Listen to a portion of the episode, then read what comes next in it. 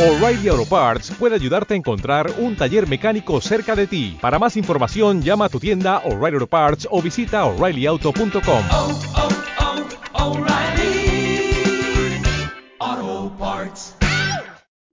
Bienvenidos y bienvenidas al noveno capítulo de Rock and Wars, donde me he quedado sin mi compañero habitual porque ha sido abducido por la mafia del baile. Eh, se ha separado, este es el que se ríe, es el compañero nuevo. Eh, se ha separado de su mujer y se ha apuntado a clases de salsa y bachata y se ha vuelto loco. Dice que no quiere saber nada del rock. Así que bueno, me he tenido que buscar sustitutos. Aquí tengo a Miguel, que es otro amigo y, y también vale por tres, porque sabe de rock, sabe inglés y sabe tocar la guitarra. O sea que, Yo tocar la guitarra, bueno, corramos Bueno. en fin, pues aquí os presento a Miguel. Miguel, ¿quieres decir algo sobre ti? No sé, que consideres de interés o cualquier cosa. Siéntete libre, como si estuviese en un bar, como te he dicho off, off the record. Pues bueno, mm, gracias por lo de sé, bueno, vamos a ver, in- inglés, pues algo, algo sé tal. No soy, no tengo tu nivel, que eres traductor, pero, pero bueno, he estado, he estado por ahí y he estudiado un poquito. Guitarra, yo soy, yo me considero un poco amateur en todo, ¿no? O sea, la guitarra pues me gusta, la, la, la aporreo un poquito, pero y yo lo que sé, lo que sí soy es rockófilo desde bien pequeñito. Yo me, el primer cassette que me compré fue No Prayer for the Dying de Iron Maiden, eh, en cassette, en, en- El cassette. Dios. en cassette, en cassette. o sea, Madre para, mía. Para los que no son de GB ni inicios de la LOXE, Di directamente cosa- que los que no son tan viejos como nosotros, sí. Correcto, es una, es una cosa con la que se escuchaban antes canciones y lo compré en, en una tienda súper chula que había en Madrid que se llamaba Madrid Rock, que era un pedazo de, de- de- de tienda de discos con varios pisos y tal. Y, y bueno, pues creo que ya no existe. O sea, era, imagínate una sección de discos de la FNAC solo de rock, pero a lo bestia. ¿eh? Era como un sitio muy mítico, era un cocodrilo rockero el, el- el- el logo. Y nada, bueno, pues que yo vengo aquí a aportar mi granito de arena y a echar una mano en lo que pueda y, a comentar eh, este mundo tan bonito que son las palabras y, y el rock. Y bueno, se me ha olvidado, ahora mismo está haciendo el símbolo de, de los cuernos, muy bien. se me ha olvidado deciros que aparte Madrid, eh, digo Madrid, Miguel es de Madrid, pero se vino muy pequeño a Murcia, o sea, afincado en Murcia, pero por suerte para vosotros no tiene tanto acento de Murcia como yo, entonces solo tendréis que hacer el esfuerzo para entenderme a mí, a él lo vais a entender perfectamente. Yo tengo una fusión, yo parezco alicantino, ¿sabes? O sea, mezcla de Madrid y Murcia, pues la gente me ubica por Alicante, Albacete. No, no, yo es que tengo ahí una mezcla, soy murcileño. Sí, murcileño, bonita definición. Pues este, en este episodio vamos a hablar de, de los Kings of Leon y la canción protagonista es You Somebody, que yo eh, luego lo explicaré y en esta ocasión, como ya tengo a Miguel, pues Miguel ha hecho una versión cantable que yo no conozco y que luego nos Yes. tocará y a- yo le diré si me gusta, si no me gusta y también vosotros podréis decir me gusta más la... No me gusta más, sino me parece bien la traducción de Miguel, la cantable, aunque César diga que tal que cual, ¿vale? Porque aquí hay opiniones para todos los gustos. Y si te parece, voy a empezar yo, Miguel, contando un poco los orígenes de los Kings of Leon, brevemente. Me, me parece, me parece y me interesa.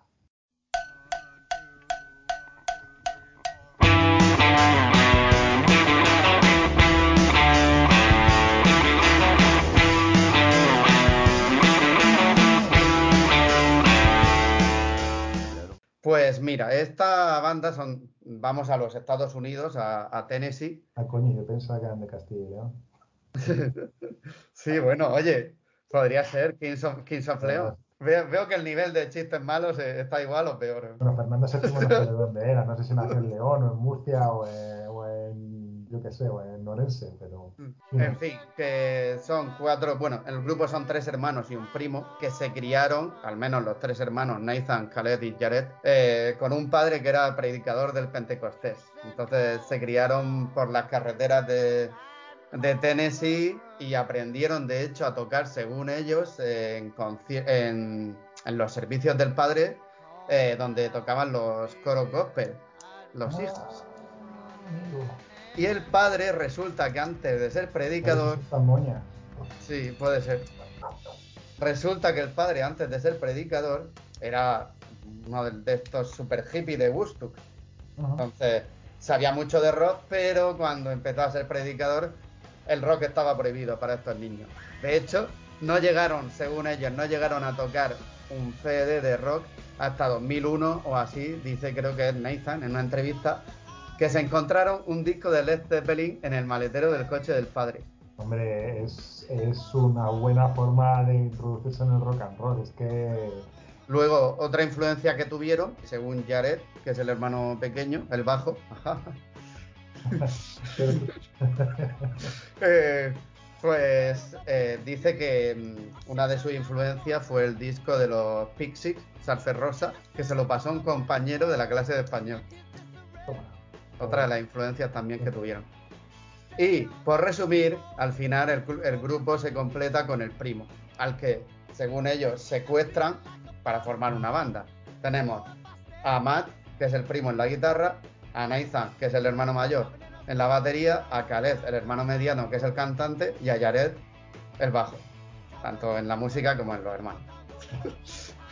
y ¿Y en altura? No también, también es bajo. bueno, ¿cómo consiguen el éxito? Pues extrañamente, para ser un grupo como ellos se llaman, de música para Regnet, consiguen el éxito primero en Europa y después en Estados Unidos, porque los Strokes se los llevan de gira. ¿Por qué se los llevan de gira? Porque el sello discográfico de los Strokes y el suyo al principio era el mismo y supongo yo que la compañía discográfica diría, oye, Strokes, enrollaros un poquito y llevaros a estos tíos de gira. Y los Strokes se enrollaron y ellos cuando les propusieron lo de la gira pues se cagaron un poquito porque no tenían mucha experiencia. Entonces así consiguen el éxito en Europa. De hecho el segundo disco eh, lo publican antes en, en Europa que en Estados Unidos. Pero Miguel, seguro que no sabías esto. No. ¿Sabías que, no, lo que te voy a decir, ¿sabías que todos los, los títulos de los Kings of Leon tienen cinco sílabas, excepto el de Walls? No, no tenía ni idea. Pues eso lo explico en el blog, pero todos tienen cinco sílabas. A ver, escucha, Walls no tiene, no tiene cinco sílabas, pero tiene cinco letras. Oh, ojo, ojo, buen Sigue- apunte.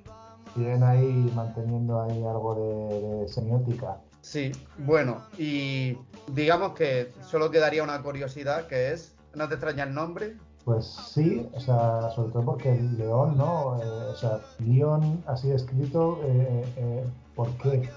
Pues el nombre es un super mega zasca a su padre, porque el apellido, León, es el apellido de ellos, del padre y del abuelo. Entonces, ¿qué pasa? ¿No queréis que escuchemos rock? ¿No queréis que nos dediquemos al rock? Pues toma, vamos a triunfar en el rock con el apellido de nuestro abuelo y de nuestro padre, que le tienen tirri al rock.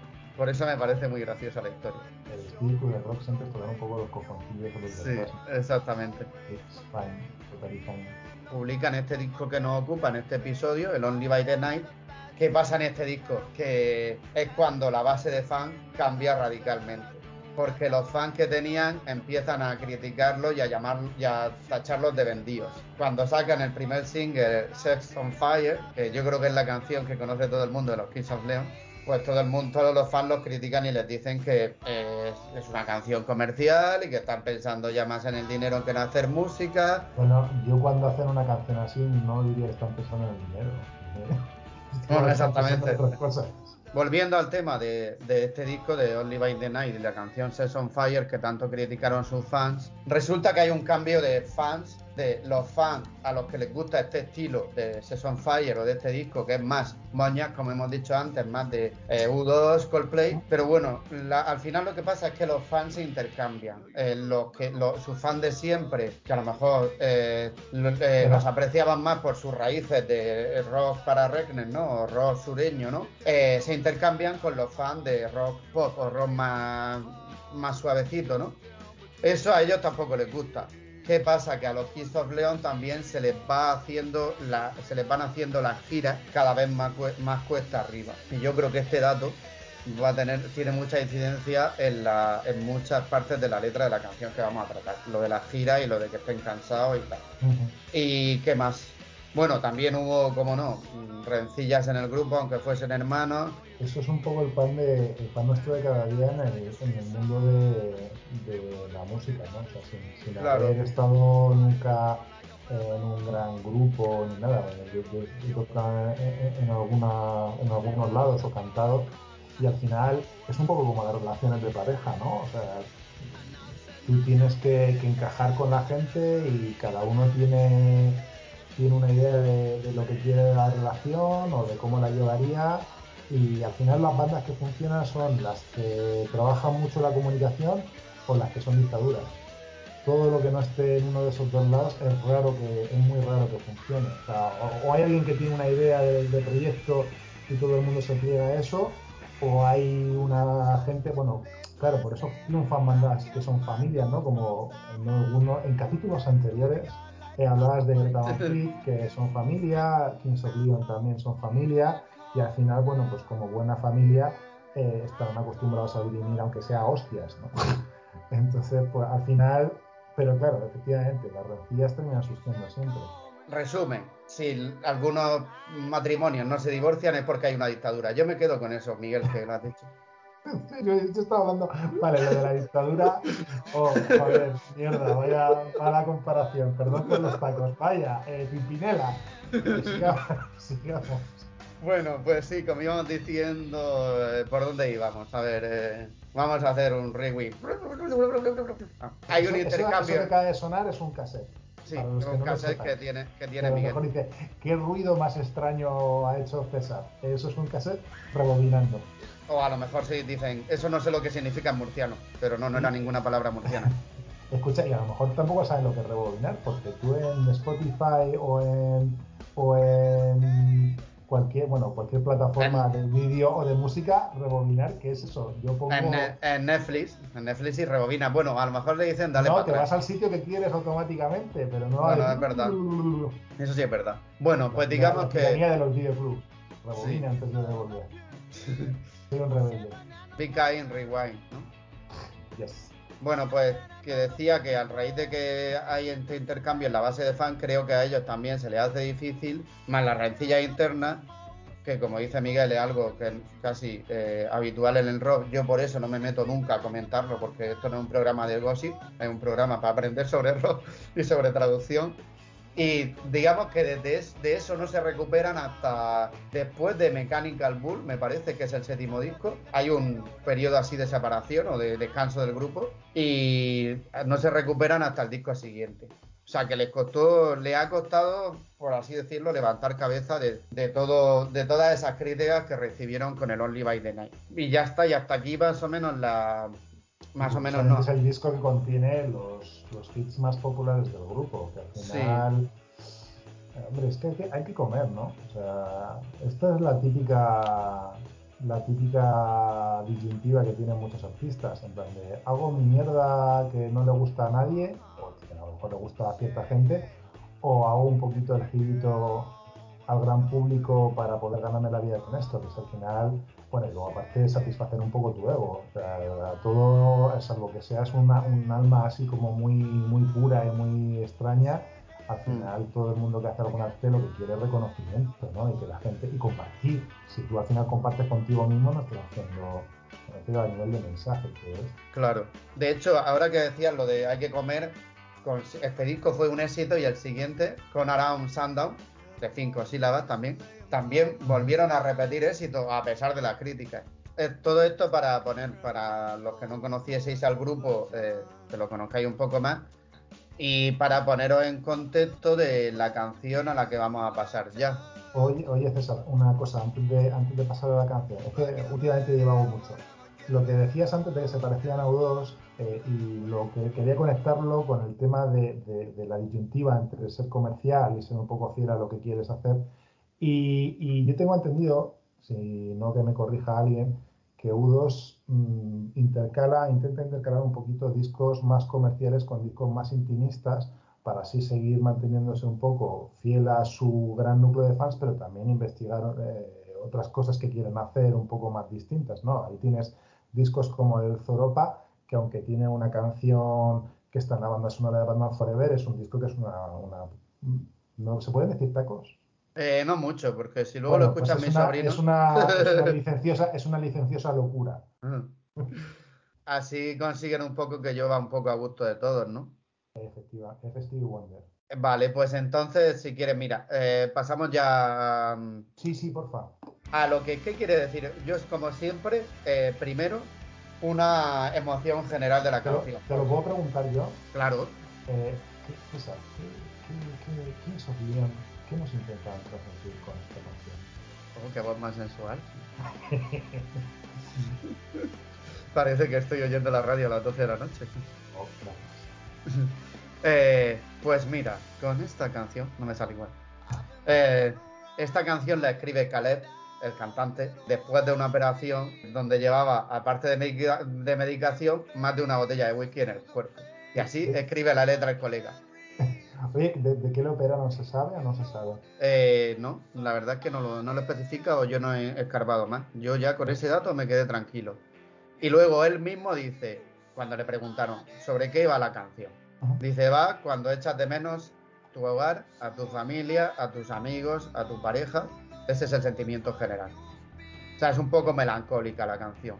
Teniendo eso en cuenta, vamos a reproducir la canción, la primera estrofa, luego yo la explico y luego dime, Miguel. Vale, eh, es, que, es que me sonaba esto y no quería meter la pata. Caleb, eh, de, lo que, de lo que se operó precisamente fue del hombro. Yo también tengo una operación de hombro. Entonces, Ah, pues mira. me puedo sentir muy identificado con esta canción. Porque cuando estás con el hombro fastidiado, que parece que, que, bueno, puedes seguir utilizando la mano, no, es que no puedes, no puedes sostener nada, no puedes levantar pesos, no puedes comer, no puedes cambiarte de ropa tú solo, eh, incluso cuesta cosas tan tontas como ducharte, o sea, eh, eh, entonces que, necesites ayuda de la gente es más que normal.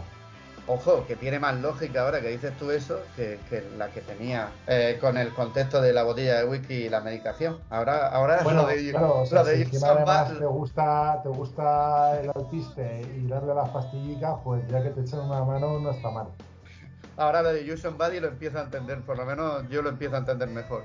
Eh, ayudarte de alguien, ¿no? Ujú. Echar mano de alguien, digamos. Vale, pues vamos ya con la primera estrofa.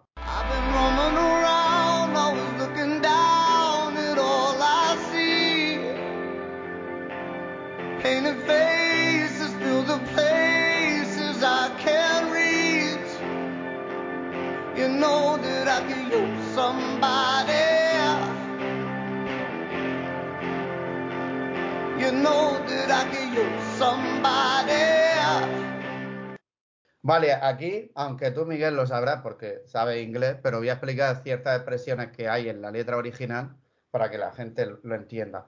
Roaming around, que sale en la primera línea, se traduciría como va- vagar, vagar sin rumbo, que podría equivaler Sí. al sentido del grupo de estar de gira de un lado para el otro, sin descanso, ese vagar, ¿no? Qué chulo, sí, la verdad es que no lo he visto desde ese punto de vista. Pues sí, claro. Y luego, eh, looking down, looking down at. En este caso, eh, yo no lo traduciría como el típico sentido de mirar a alguien por encima del hombro, sino es más bien mirar a, a algo con, con hastío o cansado de eso. Imagínate Sí, cuando a ver, Yo Sí, dime. imagino que quieren trabajar un poco el doble sentido, ¿no? Porque to look down, cuando se habla sobre uno mismo, cuando no es una cosa transitiva, eh, es estar jodido, ¿no? O sea, se te- ver- verte mal. ver- y luego look down at, al meterle el at. Pero yo, yo, de hecho, cuando lo- escuché esto, yo me imaginaba un poco al tío eh, como mirando desde el escenario al público, ¿no? Eso te iba a decir, porque yo me imagino al cantante mirando al público y como diciendo, uff, qué harto estoy de esto. Eh, plan, siempre lo mismo, ¿sabes? Ese looking down at, porque dice, I've been roaming around, I was looking down at all I see. Bueno, Miguel cantará mejor que yo, por eso me, perm- me permito el lujo de cantar ahora, porque no nos, no nos puedes privar de, de- de estos momentos tan maravillosos. así, os de- así eh, luego lo dejo a él mejor. Entonces, esta primera línea, la imagen que nos da es eh, tío vagando sin rumbo de gira y está hasta los cojones, por así decirlo, de estar de gira. Y de, y de siempre las mismas experiencias, siempre la misma gente, siempre las mismas situaciones, hasta el capullo, como decimos en Murcia, de todo, ¿no? Hasta el capullo de todo. Lo voy a dejar todo hecho en solar. Exactamente. Entonces yo esto lo he traducido como he estado deambulando, observando todo el rato lo de siempre. caretas que ocupan un espacio que no pueden llenar. Quizá podría apoyarme en alguien. Y esto se repite dos veces. Y, y esto, mm, en parte, me ha apoyado en, en el estribillo que ya tradujo Miguel previamente. ¿No, Miguel? Esta parte es Sí, tuya, sí, en sí, realidad. sí. Correcto, correcto. Es que me he quedado, me he quedado clavado con el que no pueden llenar, pero él dice I can't reach. O sea, que Claro, a, es que- los que yo no puedo llegar. Eh, te iba a explicar, claro, exacto. Es que aunque sea semántica, a veces intento, si veo que me tengo que alejar de lo literal, me alejo, porque como Bien, nadie me va a sí. criticar, como mucho perdemos oyentes. Entonces, mira, para ¿Se empezar, antes de llegar, negativos? eso, eh, eh, ojo, a lo mejor tenemos Ojo, que pagar, está lleno, por lo menos, de lectores negativos. Tenemos que toma pagar. girito de, de semántica. vamos a tener que pagar por hacer el podcast. Pues antes de llegar a lo de I Can Reach, eh, hay una cosa aquí interesante, Painted Faces, que puede referirse, referirse a dos cosas. Eh, las caras pintadas del maquillaje de las señoritas eh, de vida alegre, ¿no? Eso por De un la- lado, De la, de la licenciosa locura. exactamente. O, por otro lado, puede referirse a la gente que tiene careta, a la gente falsa, hipócrita, que va con una careta y no es ella misma. Entonces, yo, como estos niños eran católicos por su padre, entiendo que no hablarían aquí de prostitutas. Eh, bueno, no sé. No- Pero yo bueno, no en conozco, realidad- no conozco a la clientela de ese tipo de lugares, pero Ya. yo sospecho que tiene poco o nada que ver con la religión. Sí, no hay una correlación No positiva, hay una pero bueno, correlación directa. O sea, seguro que hay muchos católicos y muchos no católicos que, a los que les gustan los masajes.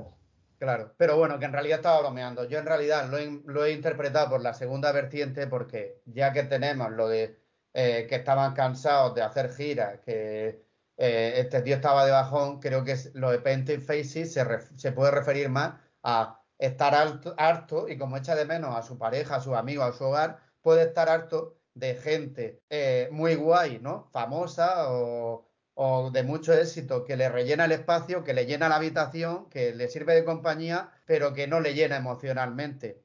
Ajá. Por eso lo del espacio que no pueden llenar. En la, en la, eh, a la hora de componer, yo no sé, mm, la gente que componga o que haga sus cositas y tal, eh, tú no, bueno, salvo que tengas ahí un ataque maravilloso de, de inspiración, tú no compones todo del tirón. Entonces, algo gracioso de las canciones es que según tú las vas escribiendo, lo que significa una cosa cuando tú empiezas a escribir la canción puede ir modificándose. O sea, es decir, no tenemos por qué buscar siempre que una cosa signifique algo concreto, es que puede significar las dos cosas, porque al final tú te estás abrazando una sensación, a un, a un sentimiento cuando tú estás escribiendo, ¿no? Eh, y, y incluso para él puede significar las dos cosas. O sea, puede hablar de la gente falsa del, del- que, que le rodea como persona famosa que es, e incluso también de las prostitutas en caso de que haya hecho uso de sus servicios, esas cosas. Prostitutos, pro- y prostitutos, bueno, prostitutos también podría ser, no sé. Pues podría Eh, ser, podría ser, no yo no conozco la, la orientación sexual de Caleb. Sí, prostitutas o groupies, pero bueno, digamos que tienes razón en lo que has dicho, pero yo, Que no es, prostituta no es lo mismo. hombre, las groupies lo hacen gratis, ¿no? Hostia, tío, eso, no- esto lo vas a cortar, ¿verdad? Porque vaya a haber No, ¿por qué? Nada, ya está, mañana cancelados. O sea, bueno, Bueno, eh, eh, que sí, que tienes razón, pero eh, yo en este podcast siempre intento, como mi intención es que la gente entienda las canciones, por eso intento mojarme en una interpretación, ¿no? Es verdad que esto se puede ver por dos, pero siempre, bueno, y de hecho, si los que hayáis escuchado los podcasts anteriores, yo siempre me la juego a una, que suele ser la que yo creo que tiene más que ver con lo que el cantante quería decir. O sea, no voy por rumores, por ejemplo, como en Hotel California, de una secta satánica. Escarbo y cuando veo que no puedo escarbar más, pues con lo que tengo eh, monto una interpretación. Oye, no, no he hecho los deberes y no me he escuchado todos los capítulos del podcast. Me he escuchado algunos. Y me No pasa nada. cuantos para escuchar. ¿Has hecho ya de Hotel California, no? Sí, claro. Ah, y de qué, y, y por preguntar, ya sé que esto a lo mejor a, a los oyentes les gustará saber, si no lo han oído, que lo escuchen, pero ¿de qué habla Hotel California? ¿No es una secta satánica? No, solo te digo que ni es una secta sanatánica ni habla sobre el cannabis, sobre las drogas. Ajá, o sea que para Y lo dejo de así eso porque si tienes- que escuchar el podcast. Y lo dejo así, claro, para que escuches el podcast. Porque a ti cuando cuelgue te lo puedo decir por un mensaje de WhatsApp, pero a los oyentes Ah, no. bien. Me gusta, me gusta cómo Voy a piensas. hacer, Ok. con, voy a hacer con un eh, podcast bait. Vale. De aquí esto, Miguel, antes de que me digas tú cómo lo has traducido tú para que lo puedas cantar, yo te voy a decir cómo lo hice yo. Pero claro, seguro que hay cosas que mejorar, ¿vale? Ujú. Muchas veces, la mayoría de las veces no tengo, no tengo tiempo de hacerla cantable, pero como en este podcast hemos tenido más tiempo, pues yo, Joder, yo te digo. ya ves, de esta estrofa la traduje así. Voy de un lado a otro lado, en murciano, Caleb es murciano. Voy de un lado a otro lado, siempre harto de vivir así. Situaciones, tentaciones sin sentir. ¿Podría ayudarme alguien? Eh, podría ayudarme alguien. Y ahora, Miguel, eh, tu oportunidad para meterme palos. A ver, eh, es que así sin la música, sin el compás, no sé eh, eh, si encaja o no encaja. A ver, mm, esto, aunque esté mal decirlo, César en su momento me pasó la letra y creo que en este caso había alguna sílaba eh, de más o de menos porque hay que, o sea, los cantantes, los músicos juegan mucho con las sinalefas y claro, mm, las sílabas no pueden ser tan, tan sumamente... eh, Cuadriculado. no, en plan de tienes, tienes que ser tantas sílabas. Se puede jugar, se puede romper palabras, se pueden dejar espacios, eso es lo bonito de la música, no es poesía. La poesía, bueno, la poesía puedes hacer lo que te salga de las narices también, pero te quiero decir, en la música nos da mucha libertad siempre y cuando consigas encajarlo de alguna manera en el compás. Al final trabajas con, con lo que dices como si tu voz fuese una batería, o sea, trabajas con ritmo también, entonces los golpes de voz es lo que manda, ¿no? Genial. Eh, Cabizbajo y andando, he estado observando desde aquí. Maquillajes, tantos viajes por vivir. Quizá pueda ayudarme alguien. Y luego pues repetimos, ¿no? Tan, tan, tan, tan. Vale. Me gusta, pero me habrás oído hablar del pentaflón, ¿no? Lo que yo utilizo para traducir canciones. Eh, Yo lo llamo, yo al te sirve para traducir y para estar en forma. Tan- sí, exactamente. Ajá, ajá. Hemos ganado también en, en, en broma. Bueno, yo lo llamo a veces a una, una comparación con el guante de Thanos y las gemas del infinito. Entonces tenemos eh, cinco gemas, ¿no? Eh, el significado de la canción, eh, la naturalidad del lenguaje, el ritmo, la rima y la cantabilidad. Entonces, me ha gustado mucho cómo lo has empezado porque la verdad que ha quedado genial lo de eh, cabizbajo y por aquí, eso me ha gustado mucho. Solo tengo un pero en lo de eh, tantos viajes por vivir porque creo que eso rompe un poco, eh, incumple la gema primera del significado, que suena bien, o sea, para que me entiendas, eso estaría Sí. bien en la gema del, del ritmo y de la cantabilidad, pero en la y de, gema la- y del... de mantener y de mantener un poco lo que es la, la, la, la estructura de la rima que utiliza Painted Faces. Ah, bueno, claro, por eso, por eso el ritmo. viajes, tantos viajes por vivir, el vivir con el aquí, bueno, que ahí hace rimas sonantes, sí, rich, pero Por sí, eso- sí, sí, sí, sí, sí, sí, sí. Yo, Por yo eso me- te digo, por eso te digo que, que el ritmo lo cumple, pero solo tendría ese pero del mensaje. Ah, yo ya te digo que he sido muy libre, parezco, o sea, li- liberal a tope, parezco Ayuso. Pues, Dios. Eso ya no sé si quitarlo o dejarlo. Tú déjalo, tú déjalo, si no te preocupes. Ya, si más daño que se ha hecho ella, no lo puedo hacer yo. Ya ves. O bueno, Eh, casado, o Egea, que te lo es de aquí, de Murcia. Qué grande. Huesico de oliva. Eh, oye, huesico de oliva, eso puede ser cada vez que haya aquí un, un- un- un zarpazo ahí de decir, hostia, nos lo estamos jugando, huesico de oliva. Y ahora pasamos, vamos a pasar a la segunda estrofa. Someone like you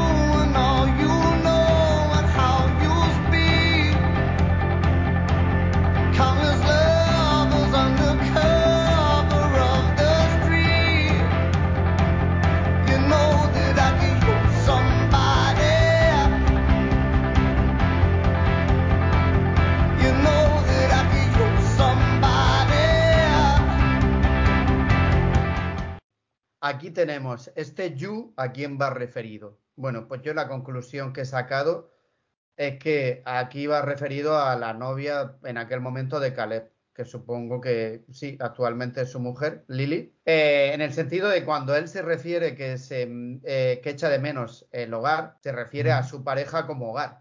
Echa de menos a, a su novia. Entonces, digamos que esta estrofa a, hablaría, si lo pensamos bien, acerca de la novia. Eh, si lo pensamos mal, estaría hablando nuevamente de las señoritas de vida alegre o señoritos. También puede ser a, a la persona a la que necesite, o sea, como un ente así abstracto el que le pueda ayudar tiene que tener estas condiciones, ¿no? O sea, una persona que, que, que sepa de cosas, que, que, hable, que le pueda reconfortar con lo que dice. No sé, o sea. Exactamente, es que por eso dice lo de As you know and how you speak, se refiere precisamente a eso, a las cualidades que ve el protagonista de la canción en la otra persona. La sabiduría, la manera de hablar, la Pero ¿y eso cómo encaja, cómo encaja con el siguiente, con la siguiente línea? Es lo que a mí me rompe un poco. Lo de countless, countless Lovers. Countless Lovers under cover of the street. Esta me costó, porque esta línea se refiere a cuando el cantante está de gira y echa de menos a lo mejor a, a su pareja y sale a la calle y ve a parejas que se demuestran el amor por la calle eh, sin ningún problema porque no son famosas de manera anónima, digamos que envidia eso. ¿Y eso, eso lo sabes de alguna entrevista que ha hecho él? O... Esto, ya, esto ya me meto en, en entrevistas y también en, en páginas como eh, Son Minis o Son Facts que te no. explican sobre te explican cosas de la canción. Puede ser la cantidad de, de, amantes que podría tener en una gira que nadie se enterase, ¿sabes? En plan de. Sí. O sea, yo salgo por aquí porque tú sabes cómo es la cara de Caleb, yo no. Pero ya como dice Undercover, quiere decir personas anónimas, ¿no? Undercover es como que vas de incógnito, pero sí, no en sí, plan. Escondido. ah, sí, sí, Ah, por eso él, con lo que quiere decir con undercover es personas anónimas, que no son famosas como él o su, o su pareja, que era modelo. Eh, al final, si, está, si él sale a la calle con su novia, incluso cuando no está de gira, pues si, le, si se dan un beso, pues ahí está la prensa o cualquier historia, ¿no? Digamos que envidia esa privacidad. Eh, pero también una tercera vía, la interpretación, es que se refiera a todos los pretendientes que van detrás de las novias. Ajá. Toda la gente anónima que, que, va, que admira a la novia porque es modelo y no sé, pues una modelo seguro que tendrá un montón de, de pretendientes. Y son los celos que le surgen ahí por estar. Puede ser que sean los. Con su... mm.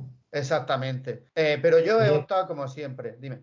César, eh, creo que, que, este, o sea, más allá de, de, de, la traducción y del rock y todo esto, eh, con este podcast consigues eh, una cosa que, que, yo hacía de pequeño y que yo creo que debería hacer todo el mundo que, que, escuche música con mensaje o con tal, que es sentarse a escuchar qué cojones te está contando. Incluso, o sea, no hace falta ni que sea de otro, de otro, de otro idioma. O sea, Exactamente. Eso, en sí. Incluso muchas veces tú escuchas canciones en español y, y, la canturreas y se te queda, pero no te paras a analizar qué te está contando ese artista que le ha costado tanto llegar a, a parir una idea como, ¿no? Y, y sí. yo, yo, creo que es, que es, que es perdona que te, te, haga la pelota, no me gusta ser tan pelota, pero es una cosa muy chula y muy bonita y yo creo que la gente que la gente ya no lo hace y por eso determinados géneros como el rock a lo mejor no están tan en boga y, y cosas con, con, letras muy muy sencillas y muy eh, atrapan a gente como José y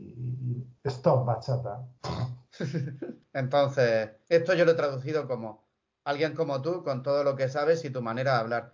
Incontables amantes de incógnito en la calle. El problema ahí yo lo veo a la hora de cantar. Bueno, esta era la semántica o era la cantable. Esta es la semántica. Ahora te digo ah. la cantable mía. Ok.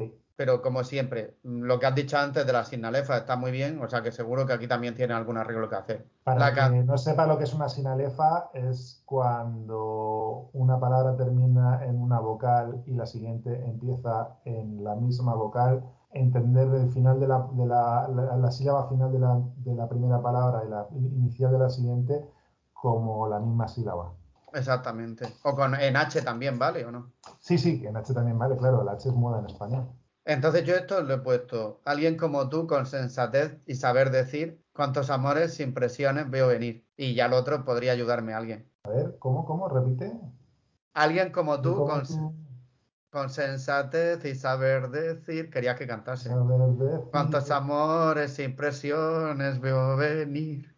Cuántos amores sin presión. Sí, yo lo que había escrito, bueno, es que claro, al final podría intentar improvisarlo, pero pero, no, tú di la tuya y así que haya un poco de debate a la gente. Alguien como tú, con tanta calle, sabe bien Las pasiones que se ocultan tras la piel, quizá pueda ayudarme alguien, quizá pueda ayudarme alguien, alguien como tú. Oh, oh, oh, eso, eso está muy bien traducido. Sí, has hecho, eso sí, eso último ahí lo has clavado. Oye, has hecho versión para adultos, versión, versión hot. Yo he hecho la Sí, versión, sí, no- sí, versión yo es que- normal y tú has hecho la hot. Spicy Ya al final, yo al final, eh, claro, a ver, esto no lo sabe la gente, pero eh, Broken Words tiene ahí un, un- un trabajo detrás, ¿no? Y en este caso ha habido tiempo para, para trabajar. Y yo lo de las, esta interpretación con las señoritas de compañía no me la había planteado. Y cuando me lo comentó César, oye, pues he leído esto por ahí tal, y dije, ostras, le da un enfoque a la canción muy juicy, ¿no? Muy, muy jugosito, muy, muy- muy sabrosón. muy. Y, y yo al final, claro, yo tengo la mente sucia y al final todo se me ha ido a eso un poco.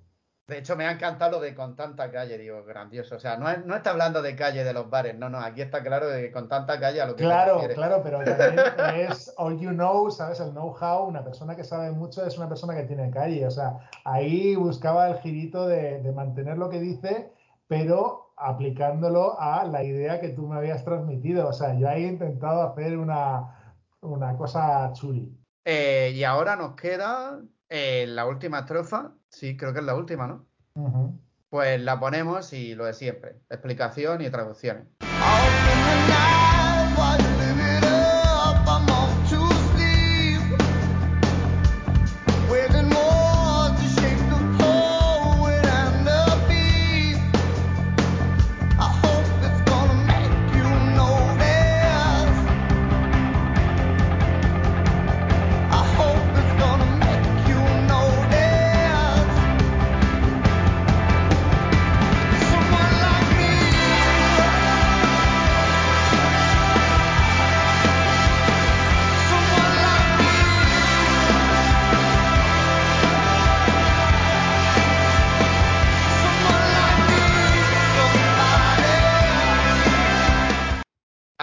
Otra vez tenemos un you. Esto se lo está diciendo a alguien.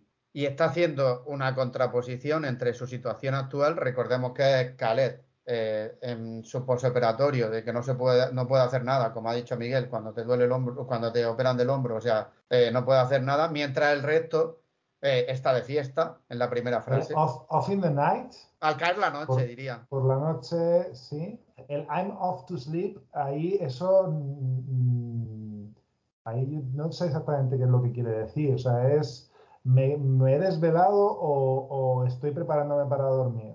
No, me estoy preparando para el lead, eh, para dormir. Uy, se me ha cruzado ahí. Sí, estoy, es como en plan que se va a la cama. Sí, No es que se haya despertado. Y luego hay otra cosa aquí interesante que es lo de Waging, Waging Wars. Esto es librar batallas consigo mismo. Que supongo que, que tiene las batallas estas de, de la bajona que tiene en el cuerpo entre la medicación, la situación y el, y el alcohol. De ahí, eso que es algo negativo, saca la inspiración, entiendo yo, para escribir estas letras. Por eso dice, eh, sacando el poeta, eh, bueno, en inglés dice Dando forma, dando al forma poeta y al- al ritmo. al poeta y al ritmo. Eh, pero tendría más sentido poetry, ¿no? A la poesía y al ritmo, pero claro, a lo mejor no cabía y no sé si intento hacer un juego de palabras con, no sé si, si existe esta expresión, eh, pero the poet and the beast. Pero Puede ser, bien, yo también lo pensé, muy ¿sabes? bien, ¿sabes? Sería como, porque lo yo lo he visto que existe por ahí, o sea, es como, no sé si incluso un grupo o algo así que se llama The Poet and the Beast, pero Sheep the Poet and the Beat, el beat es el, el ritmo, el, Sí. el. Tendría sentido porque yo también lo pensé. Así que en resumen, esto es, mientras los demás se divierten, él intenta canalizar esa, soledad, esa insatisfacción escribiendo canciones. Y esto yo lo he traducido semánticamente. Al caer la noche, mientras tú vives a lo grande, yo estoy camino de la cama, batallando para dar forma al poeta y al ritmo. Espero que esto te haga reparar en...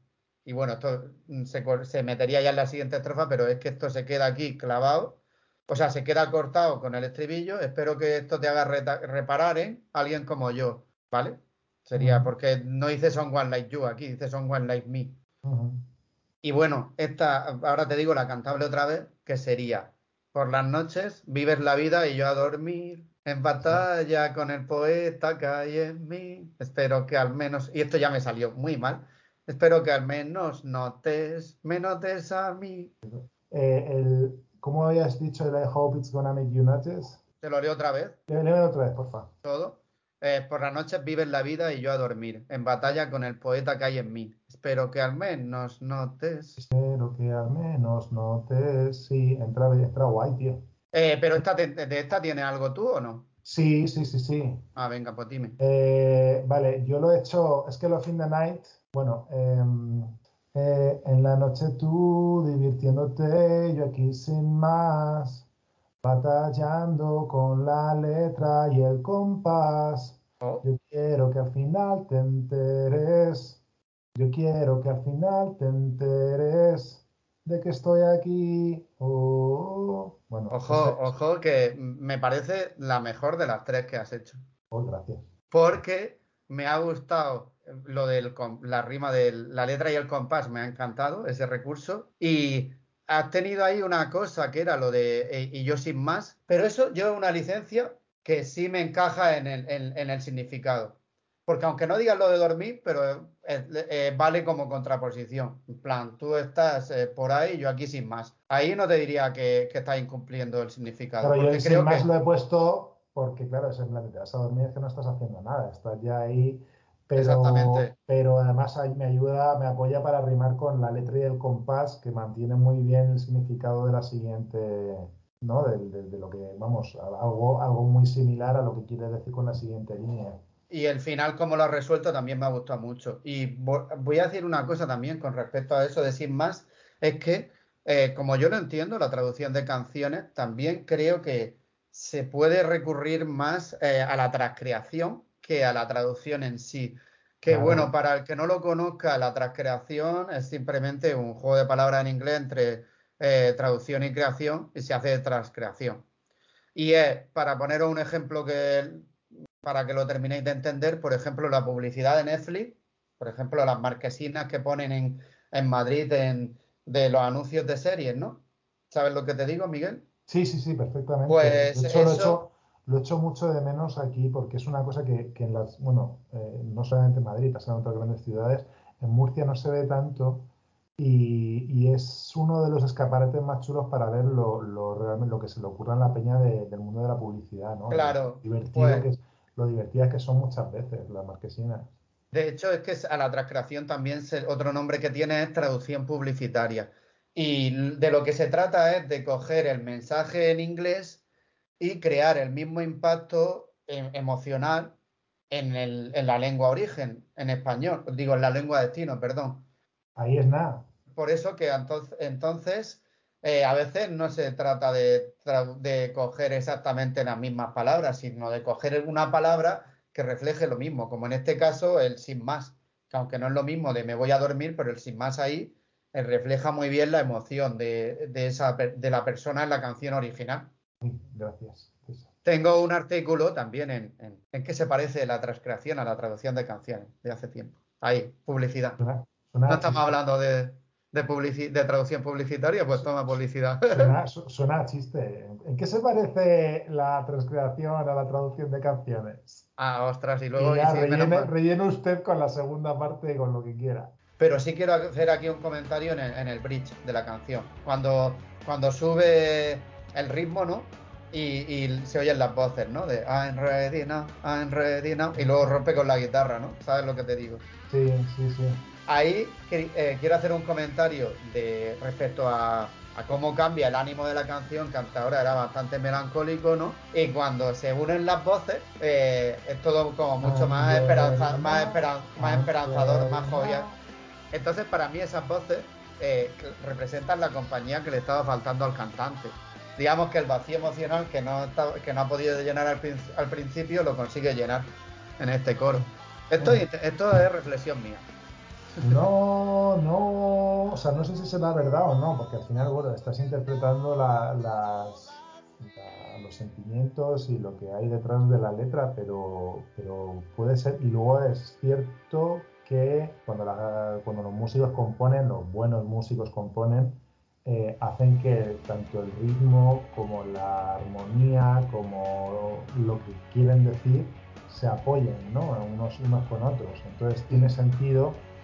A mí me, me resulta muy curioso que una canción que está, esta canción está, eh, vamos, que me corrija bien que sepa más de música, que vive más de armonía, yo de armonía sé lo justito, estoy empezando con eso, pero está, está en lo mayor y es, utiliza casi todo, o sea, la canción empieza con do, luego pasa un, un do con bajo cambiado a mi, y luego un fa, y luego y sigue, sigue, siempre el do está muy presente, es una canción eh, que está, casi todos son acordes mayores, pero es muy tristona, es muy tristona por, por, cómo, por cómo evolucionan los acordes, y bueno, luego aparece el la menor, que utiliza las mismas notas que el do, o sea, la escala, a ver, tampoco me quiero poner muy técnico, las escalas, o sea, do, re, mi, fa, sol, la, si, do, que no lo he hecho con las notas que son, pero todos, eso es la escala mayor de do, eh, pues la, la, escala menor de La, que es el sexto grado de Do, es su relativa menor y comparte exactamente las mismas notas, con lo cual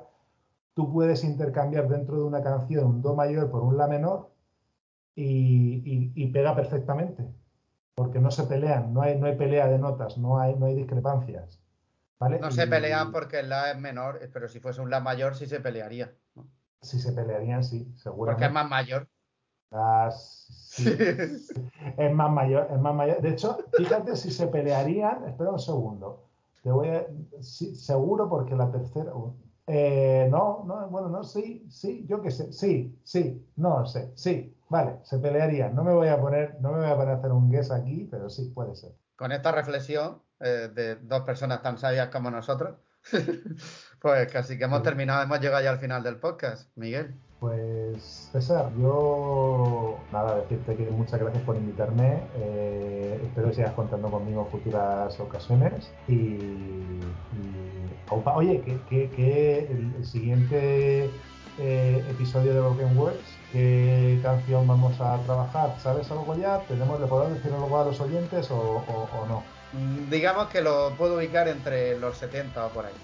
Uh, eso me gusta. clásico, clásico, clásico y daros las gracias por, por, haber escuchado el podcast y esperemos que os haya servido nuestra interpretación, nuestras dos interpretaciones para disfrutar más la canción y entenderla mejor. Eh, y gracias por haber apostado por el rock and roll.